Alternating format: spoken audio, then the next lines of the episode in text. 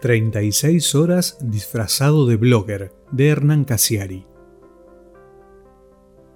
Un arquitecto boceta un plano en un cuaderno. Un poeta sensible borronea versos en un cuaderno. Una cocinera anota ingredientes en un cuaderno. Una telefonista apunta números en un cuaderno. Un adolescente cursi escribe infinitamente Marianito te amo en un cuaderno. Un matemático reproduce una ecuación en un cuaderno.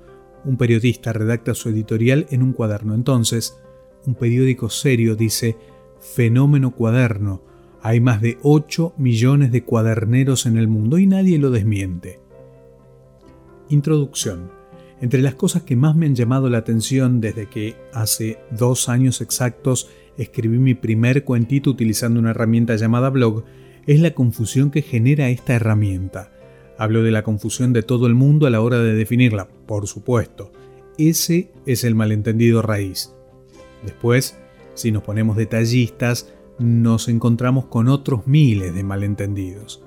Si en el mundo real de los cuadernos, por ejemplo, a ningún crítico literario con cuaderno se le ocurriría criticar a un adolescente con cuaderno por el hecho de utilizar un cuaderno para escribir todo el tiempo, amo a Mariano, en el mundo de los weblogs, en cambio, esto ocurre con frecuencia. Si en el mundo de los cuadernos las personas jamás organizarían reuniones llamadas Beers y Cuadernos México, a las que acudieran todos los mexicanos que usan cuaderno, en el mundo de los weblogs esto ocurre a cada rato.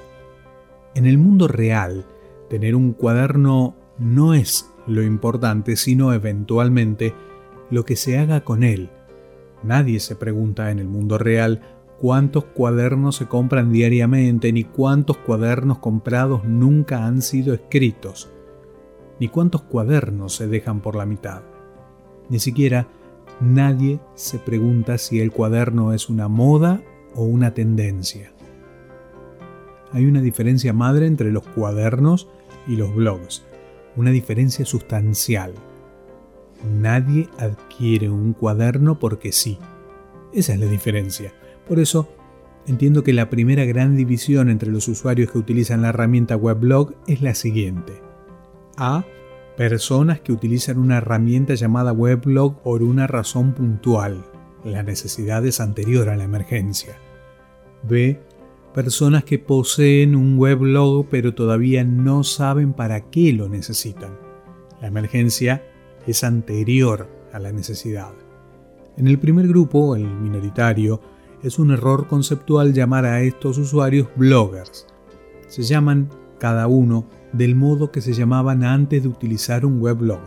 Poetas, informáticos, estudiantes, periodistas, estudiantes de periodismo, fotógrafos, retocadores de fotografías, columnistas, putas, monologuistas, narradores, arquitectos, novelistas, autobiografistas, humoristas gráficos, etc.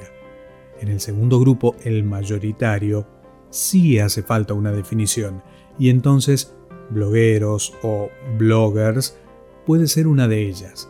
Se trata de personas que utilizan una herramienta porque existe la herramienta. Ya después verán qué hacer con ella. Trabajo práctico.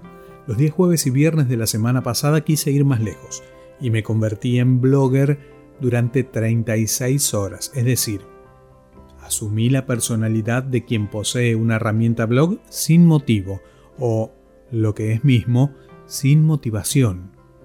Dejé de lado mi necesidad primaria en Orsay, entretener a un grupo de lectores con ideas absurdas, y puse el cerebro en blanco para saber qué se siente ser blogger.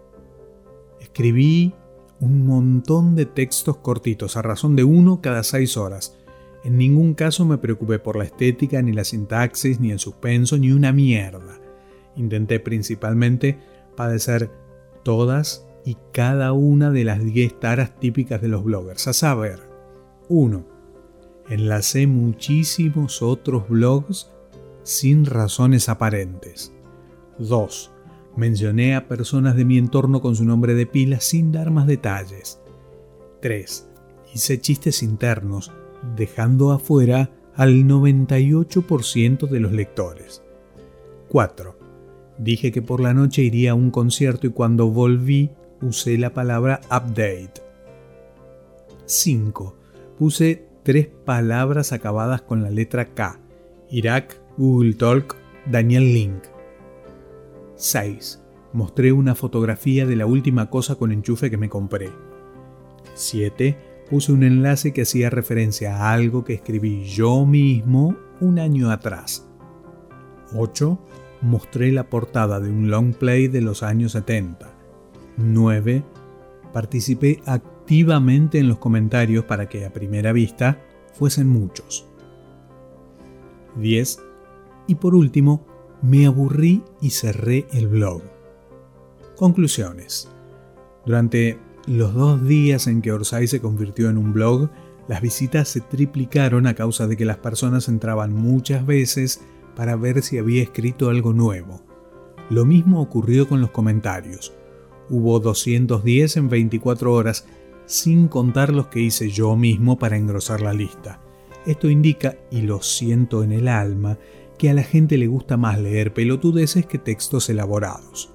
A nivel sociológico, entendí que los comentaristas tampoco estaban muy a gusto con mi discurso y noté que hacían esfuerzos para equilibrar mi ausencia de ideas con ideas propias, generando que los comentarios en casi todos los casos fuesen mucho mejor que el post que los disparaba. Noté que al enlazar a otros bloggers desmotivados, más que nada generando polémicas absurdas con ellos, estos bloggers se ponían contentos porque encontraban algo de lo que hablar en sus cuadernos y escribían sobre mí, en algunos casos largamente y felices de tener un tema al que sacarle punta. Sin embargo, a nivel personal, la primera sensación que padecí fue de un inmenso aburrimiento. No tener nada para decir es, a veces, mucho más agotador que tener alguna idea más o menos feliz una vez cada muerte de obispo. Pero, más que nada, supe en carne propia algo que ya sospechaba con cierto espanto. La herramienta llamada Weblog en sí misma, sin poner nada de nuestra parte, es más aburrida que chupar la herramienta llamada clavo.